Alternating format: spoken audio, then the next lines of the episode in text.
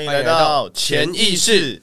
好，我是柯七，我是李欧。哇，又来到了这个录潜意识的时候。没错，没错，这个时候其实我们就可以好好的来畅聊一下我们最近的一些想法，然后还有可能对于世界、对于这个金融、对于还有我们的人生的一些来探讨。嗯，然后就可以跟我们的李欧聊聊。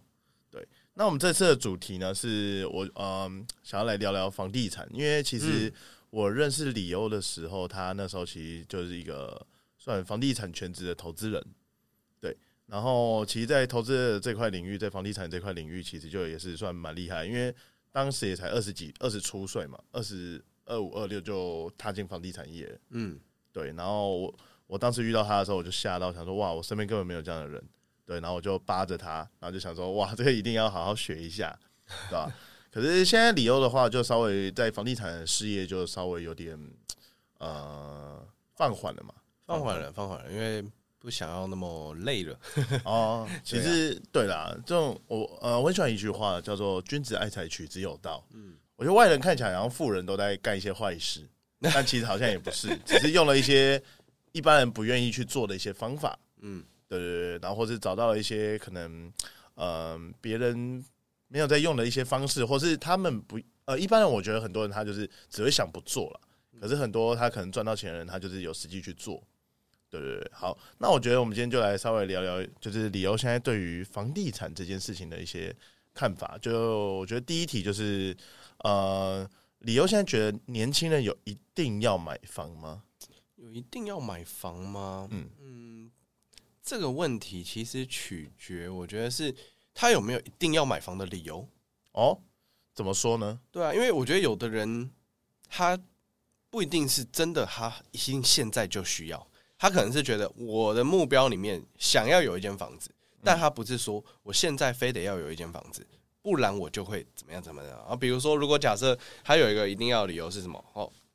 假设你的那个丈母娘跟你说，你现在没有一间房子，你休想娶我女儿，那我们是不是才会想说，嗯，我好像要给一间，不然我连老婆都没有。对啊，可是如果你没有这种，就是非得要一定要买到的那种急迫性，说实在的，就没有一定要啊。对，好像买房也不一定说是一定要的事情。对啊，就是我我自己觉得，你放眼全世界，你说每一个国家的每一个人，他们都说我一定要买房嘛，其实真的没有。但是因为我们台湾，我觉得有一种。那种有土私有财的这种观念，所以让大家觉得说，我就一定要有一间房子。对，我觉得可能是因为以前呃，可能爷爷啊或我们父母那年代，以前土地算蛮多的嘛。嗯，对啊。那当你本来在生活中就一定要有一个地方住，嗯，对。可是现在的人大部分其实也不会说到完全没有地方住了，对吧？可能你你用租的啊，或者什么，因为以前的土地就是很多嘛，只是你有没有钱去盖盖一下。而现在是可能土地就是那么稀缺，嗯，然后你要买的房子就是就是那么贵。我觉得有一种观念是，可能以前因为像我我爸爸那个年代，我爸是彰化人，然后他们。在家就是种田的，对，所以他们就觉得说，我一定要买房地产，因为这样我的田才可以更多，我才可以种更多的田，然后有更多的收农作物可以收回来，然后就是哎，这就是粮食嘛。对对。那在以前就是说实在的，大家就是自给自足的生活，所以我粮食多，我一家我就喂得饱，那多的我还可以拿去卖。哦，对，就是我土地越多，我赚的钱越多，我可能过得越舒服。对，啊，这个是真的没错。可是以现在来说，住的话。好像也不可能说你住越大越好嘛，因为其实你整整理起来，然后还有一些税金啊、管理费啊。这件事就我觉得是看说他负担的状况怎么样啊？对对对对，对啊，因为你说。大家都想买房子，我觉得买有时候不是一个主要的症结点，重点是负担是一个终结点啊。对，就是例如说，我一个月月薪可能就五六万，对，但我我我买了一个房子，就那个贷款一个月四万，对，哎，就很紧绷了。对啊，对，因为可能我我受了个伤，或是我哪一天突然不能上班的时候，那这个房子可能就会有点问题。因为像我最近看了一些一个一个影集，嗯，呃，是 Netflix，哎，好像是 Netflix 吧，就是他是说那个那部片叫。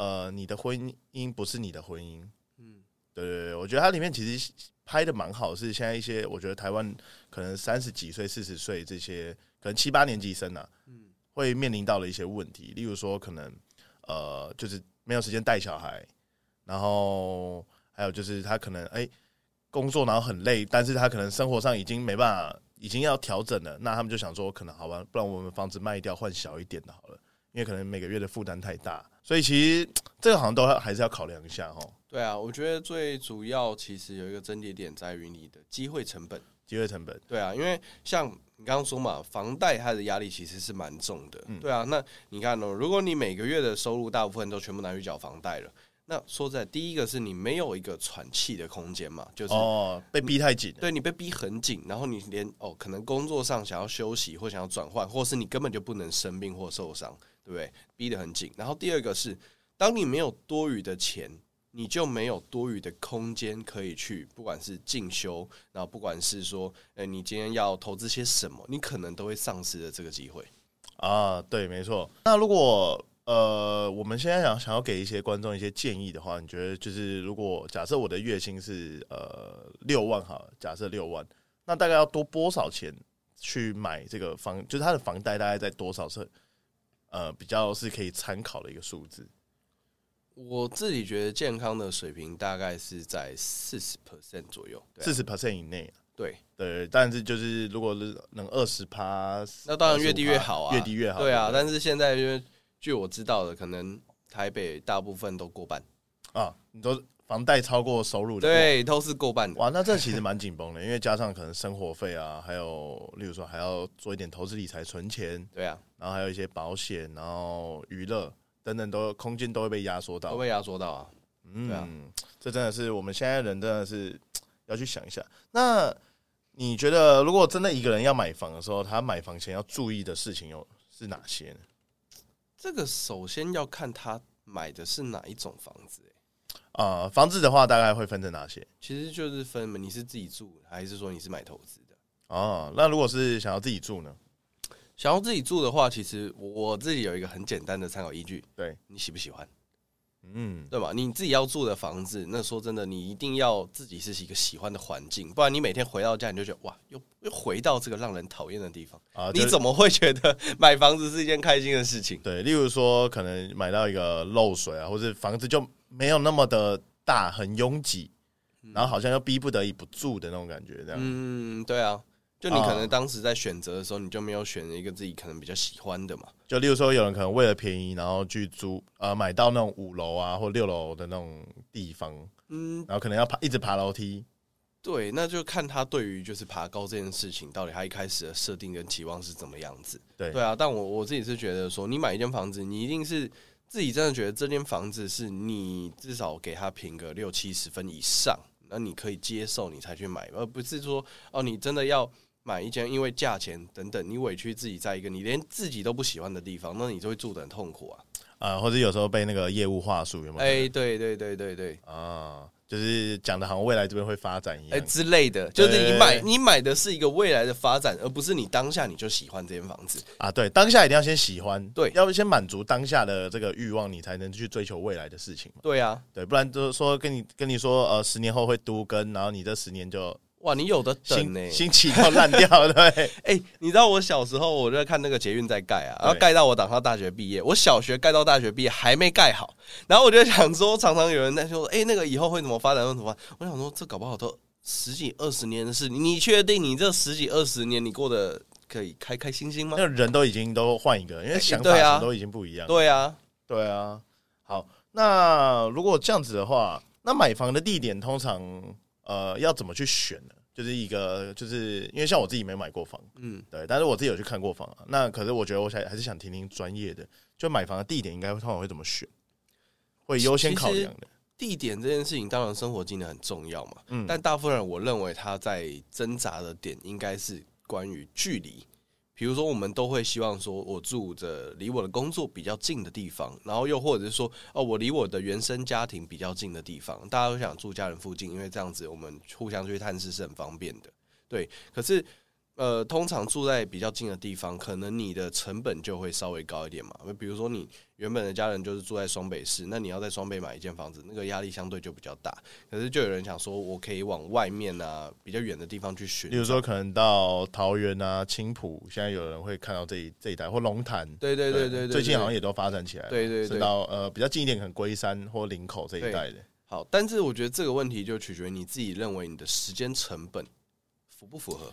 啊，就例如说愿不愿意花这个一个小时通勤每天？对，而且有时候我我听过那种就是通勤一天都两个小时的都有、欸，哦，那个真的蛮紧绷的，超紧绷的、欸，就是那种基隆啊，对然后从那种桃园开来要开两个小时的，宜兰每天台北这样来回，哦，那个真的是蛮我都觉得很紧绷哎。对吧？其实我是我的话，我真的如果这一两个小时，我会真的呃愿意把那个蛋蛋捏下去，然后就买下去，啊，就买近一点的，就是啊说实在的，就是你要去想的，其实是一天如果一两个小时，这些时间空下来可以拿来做什么？就换算成十几二十年的话，其实好像也把那房价回填了哈。对啊，就是如果你这一两个小时，你可以拿来，比如说，哎、我做一个阅读，或是我做一个简单的进修，或是我我可以再做些什么来增进我自己的收入跟能力。其实不见得你是负担不起这个比较近的房子。对，对啊，这样子假设我通勤一天两个小时，可以多赚个五百块好了。假设五百块，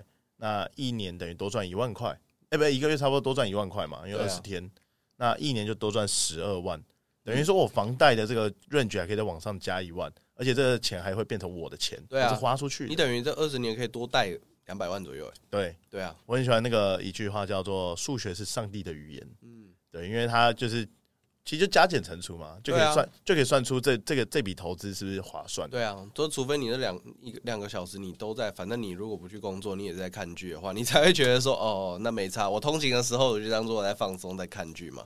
可是对对于那种就是你会想要把时间就抓得更紧的人，我就说一句，你如果觉得身体健康很重要，你去健身也好啊，一一点五个小时、两个小时，你一年这样下来，你身体可以多变变多健康。对，而啊且一天就，例如说多花个十分钟看一个小文章就好了。嗯，哇，那个知识量累积起来是蛮恐怖的。对啊，不然就听我们 podcast 嘛。对，所以最后的话，我觉得还可以就是请，呃，因为很多人会觉得是房地产它是很像是资产的这种东西，就大家都会说赚到钱要去把钱，呃，你不能留太多现金在身上嘛，嗯因为会通货膨胀。那很多人就会说，那你赚到钱的时候，你应该把这些钱拿去买成呃变成资产，有人就是买土地、买房子等等的。可是就你的角度看起来的话，买房这件事它到底是资产还是负债呢？嗯，就回到一个很原始的观点嘛，就是这个东西你做了这个决策之后，它到底会为你带来收入，还是会让你的收入流走？哦，这就是取，所以这样的话，应该是要看我们今天买这个东西的时候，它对我来说是自住还是投资嘛？是这样子看吗？对啊，就是它到底会不会对你带来创造一个正向现金流？对，因为我们常常讲嘛，就是如果你买这个东西，它是从你的口袋把钱掏走，通常就比较偏负债嘛。但如果它是让你的口袋变多钱，这就是资产。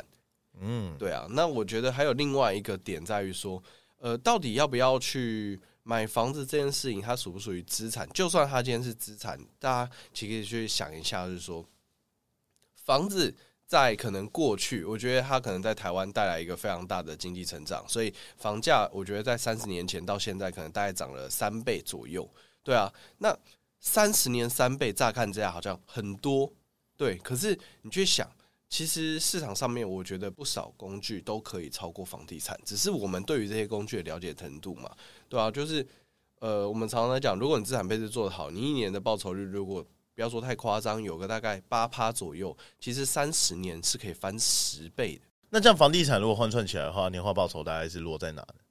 房地产的话，你这样换算下来，我觉得大概三趴上下吧。三四趴左右。对，啊，而且我我觉得有一个观点在于说，呃，很多人在投资房地产的时候，跟投资金融商品，他们其实差异在于说，你的呃投资决策会受到就是这个东西到底好不好卖而影响。